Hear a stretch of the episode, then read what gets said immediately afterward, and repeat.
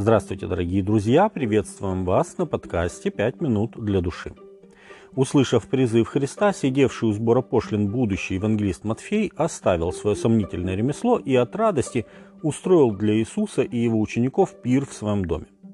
Естественно, что пригласил он туда и своих бывших коллег, то есть других мытарей, которых, как известно, очень недолюбливали фарисеи – они считали их безбожниками, предателями, работающими на римских оккупантов и вообще потерянными для спасения людьми. Увидев, куда направился Иисус, книжники и фарисеи обратились к ученикам с обвинениями на Иисуса. Они говорили, почему ваш учитель ест и пьет с мытарями и грешниками? Матфея, 9 глава, 14 текст. В их понимании эти люди были самыми неподходящими кандидатами на место его учеников. Чуть позже уже к самому Христу подошли ученики Иоанновы с учениками фарисейскими и стали говорить об учениках Иисуса, как бы обвиняя уже их пред лицом Христа. Почему мы и фарисеи постимся много, а ученики твои не постятся? Матфея 9, 14. И Иисус ответил на оба этих обвинения, которые, по-видимому, должны были вбить клин недопонимания между ним и его учениками. Сперва он заявил, что не здоровые, а больные, то есть грешники, нуждаются в покаянии, и поэтому Иисус пришел именно туда, куда нужно было.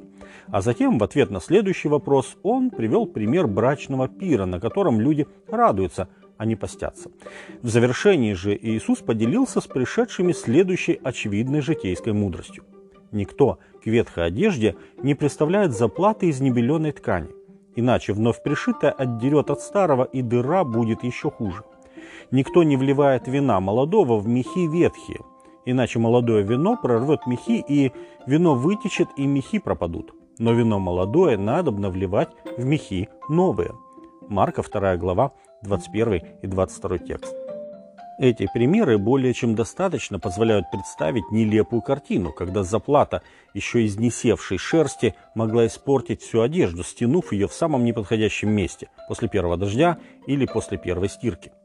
Или лопнувший старый мех, не выдержавший давления, когда в нем дозревало вино.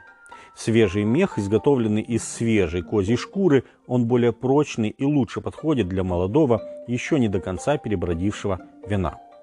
Что же хотел Иисус донести до своих обвинителей этими метафорами? Читая Евангелие, мы видим, что у Христа довольно часто происходили столкновения именно с фарисеями, которые возвели традиции в ранг заповеди.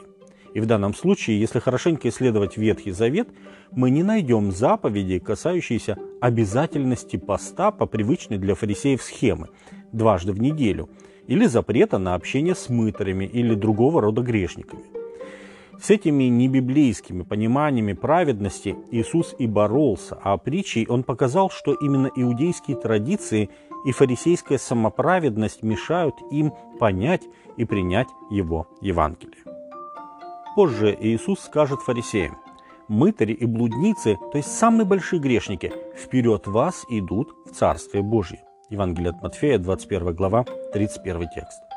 И не потому, что они более праведны, чем фарисеи, а потому, что, услышав обличение, они поверили и покаялись в своих грехах. А причина, по которой Матфей и другие мытари и грешники быстрее воспринимали Евангелие, в том, что они сами прекрасно понимали, что живут неправильно, и, возможно, уже давно искали способ возвращения к нормальной благочестивой жизни. А фарисеи, будучи уверенными в себе, в правоте своего пути, сами ограничивали свое восприятие драгоценных спасительных истин. Дорогие друзья, порой наши жизненные установки также мешают и нам принять чистое спасительное Евангелие. Подобно бурному молодому вину, покаяние, искупление и спасение не могут уложиться в нашей голове из-за нашей же неспособности подчинить свой разум Господу.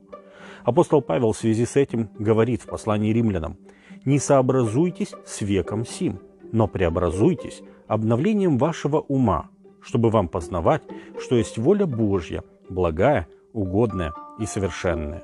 Римлянам 12.2. С вами были «Пять минут для души» и пастор Александр Гломоздинов.